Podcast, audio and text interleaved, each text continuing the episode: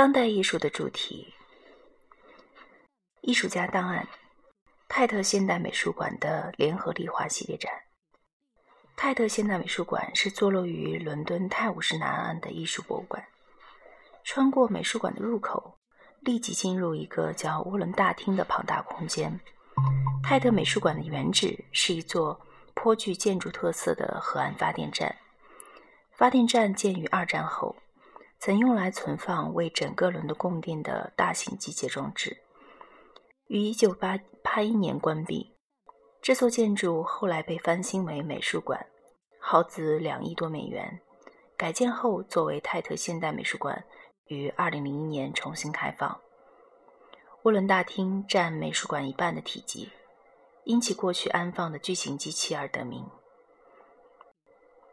开放式的长方形涡轮大厅长五百英尺，宽二十五英尺，另外还有长约一百一十五英尺的天花板，其规模令人叹为观止。翻修后的建筑将机器设备清空，保留了涡轮大厅曾作为工业场所的大部分原有特色。一些发电厂的原有设备的残留部分被保留下来，比如巨型机械吊车及其昔日在天花板上的滑轨。参观者入馆后，沿着一段水泥斜坡，很快进入幽闭的大厅内部。天窗和成排的成排的日光灯设备将充足的光线洒在金属、玻璃和混凝土构成的内部结构上。在大厅中间，能容纳一群参观者的行人天桥横贯空中，将本来开阔的空间一分为二。沿着涡轮大厅美术馆一侧的每每层楼的全部。全程都看设有看台，参观者可以从不同的高点俯视下面的空间。除了参照后工业时代的风格，重建后的温伦大厅还让人联想到早期的大型公共拱廊商场。人们常在这样的商业街中聚会和闲逛。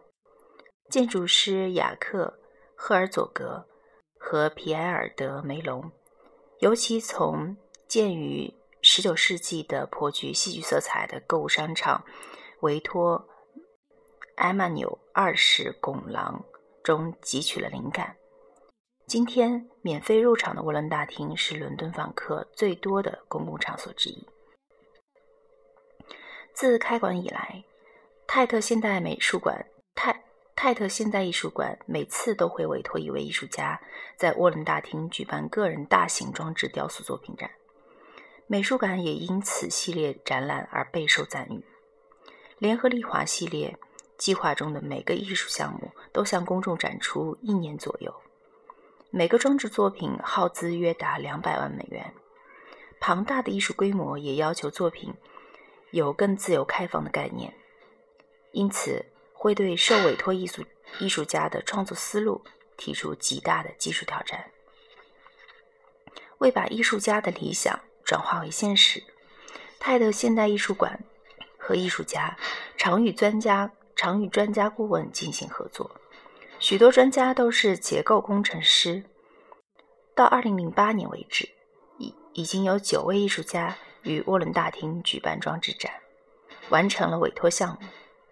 他们是路易斯·布尔乔亚、胡安·葛穆、胡安·穆诺。安妮施·卡普尔、奥拉夫·埃利亚松、布鲁斯·瑙曼、雷切尔·怀特里德、卡斯滕·霍勒、多丽斯·塞萨塞萨尔塞多和多米尼克·王塞雷斯·福尔斯特。沃伦大厅作为雕塑创作的场地。也让艺术家们面临着艰巨的挑战。展厅庞大的比例规模，能容纳比任何英国室内展馆都大的艺术作品。对任何安放在其内的艺术品而言，本身就作为建筑作品存在的大厅，也是喧宾夺主的危，也有喧宾夺主的危险。在艺术家们用各种创新性和戏剧性方式来迎接挑战这方面，联合利华系列计划可谓是名副其实。正如摩根·法康诺写到的：“如果泰特现代艺术馆的涡轮大厅是这座大教堂式的博物馆那高耸的中殿，那么每年秋季接受委托在大厅创作的艺术家之间的角逐，更像文艺复兴时期的激烈竞争。本部分我们将讨论一些联合利华系列项目中的装置作品。为了配合本章的焦点主题及场所。我们着重介绍艺术家的创作方案如何与涡轮大厅发生互动关系，而后者本身就是一个风格独特的阐述展出场地。当然，任何一个联合利华的委托作品，除了场所主题外，也会涉及艺术家个人比较关注的一些其他主题。安妮什卡普尔的巨型作品《马西亚斯》是联合利华系列。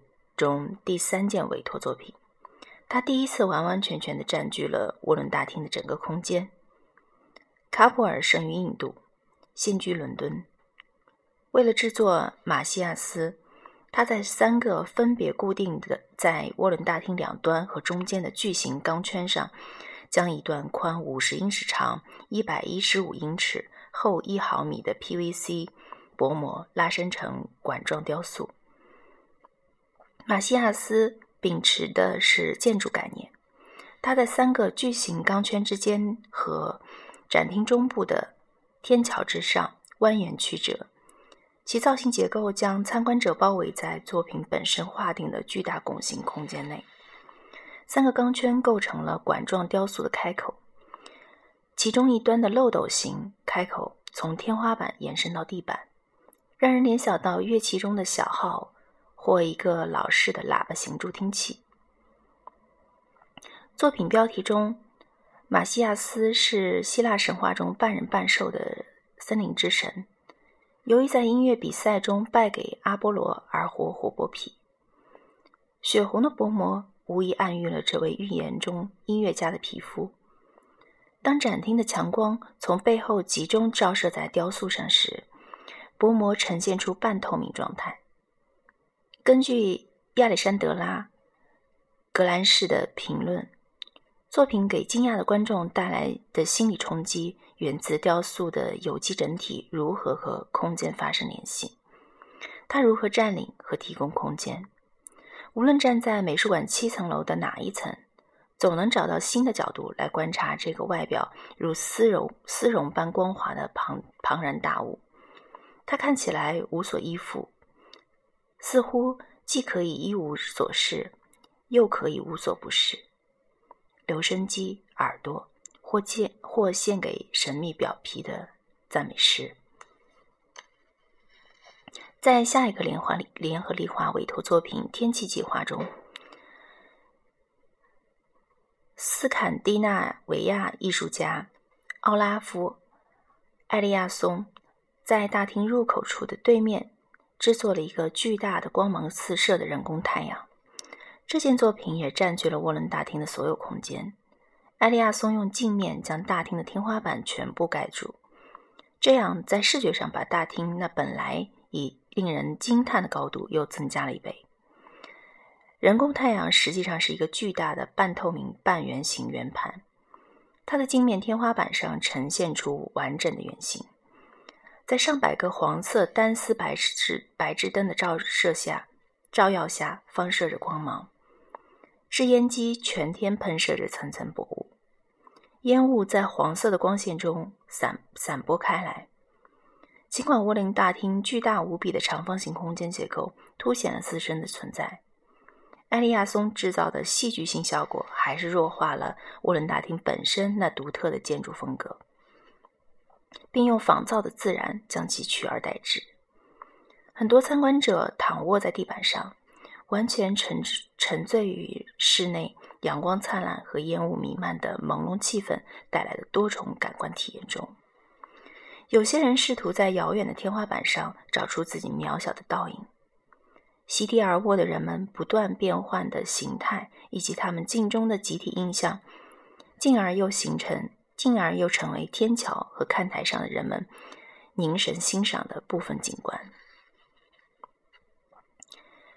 德国艺术家卡斯滕·霍勒在创造在创作涡轮大厅的委托作品《实验场》时，主要利用展厅的高度大做文章。作品和各个楼层上的美术馆看台直接发生联系。远远望去，实验场的外形看似由五个闪闪发光、彼此交缠的巨型金属构造物组组成。它们从地面悬悬曲而起，伸向不同的看台。实际上，这些高大雕塑还是五个溜滑梯，参观者在几乎垂垂直的。坡道上飞速下滑，然后扑通一声落在涡轮大厅的地板上。最长的滑道从美术馆的顶层到地面，全程六十多码，垂直高度三十码。当参观者上楼选择任意看台作为滑行起点时，才会意识到涡轮大厅那惊心动魄的高度。然而，一旦滑行起来，所有感觉立刻被惊险刺激的体验完全吸引了。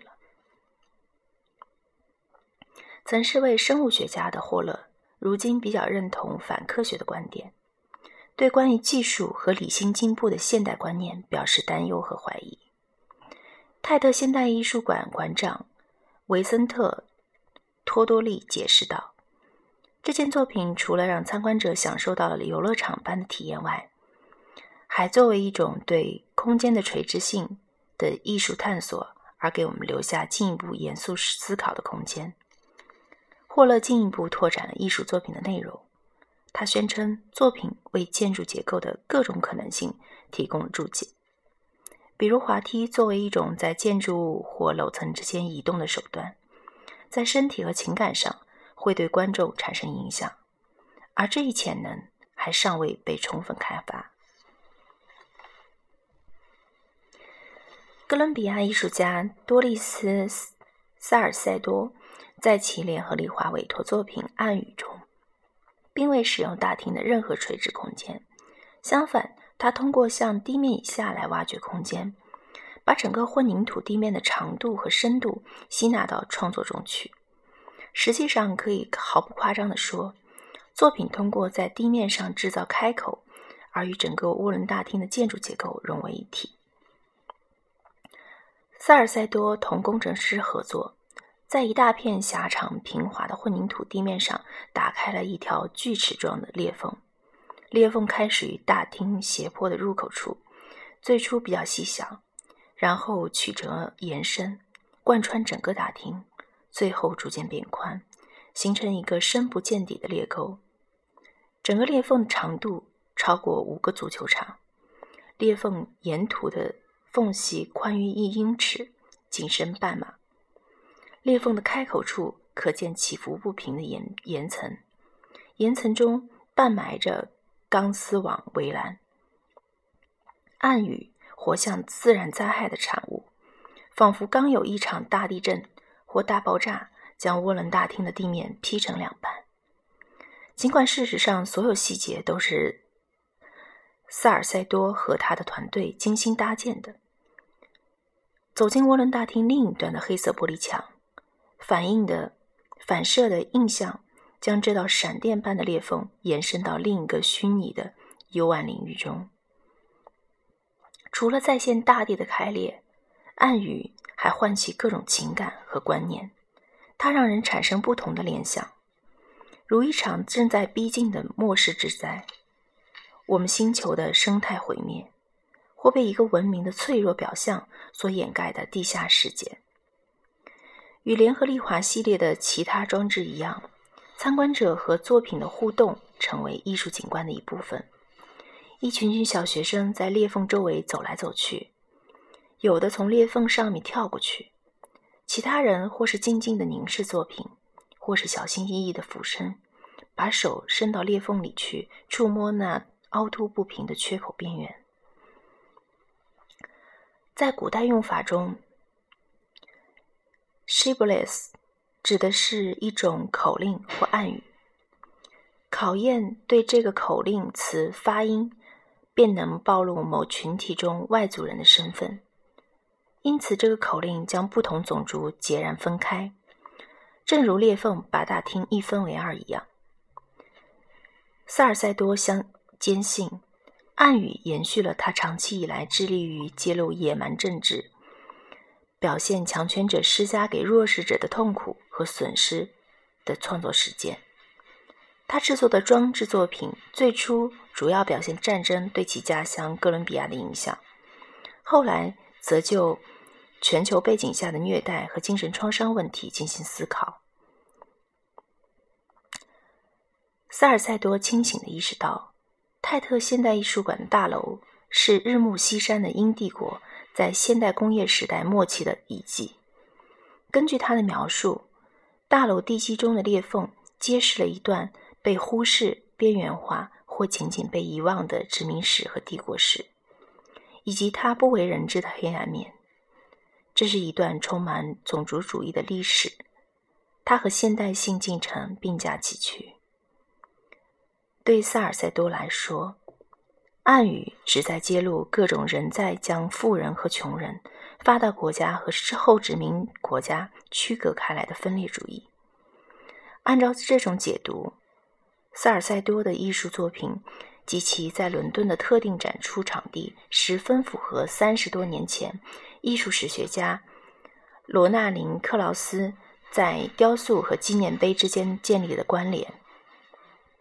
在其1979年一篇颇有影响力的文章《拓展领域中的雕塑》中，克劳斯写道：“看来雕塑的逻辑和纪念碑的逻辑是密不可分的。”由于这种逻辑，一件雕塑作品是一件是一种纪念性的表征，它立于某一特定场所，并且象征性语言，并用象征性语言诉说着那个场所的意义和用途。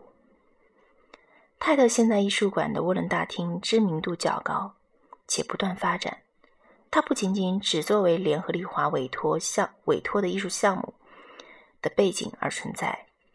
沃伦大厅作为一个特定场所的自我身份也影响着每个装置作品的设计和参观者对作品的认知。正如每件艺术品也改变着人们对大厅的认知一样。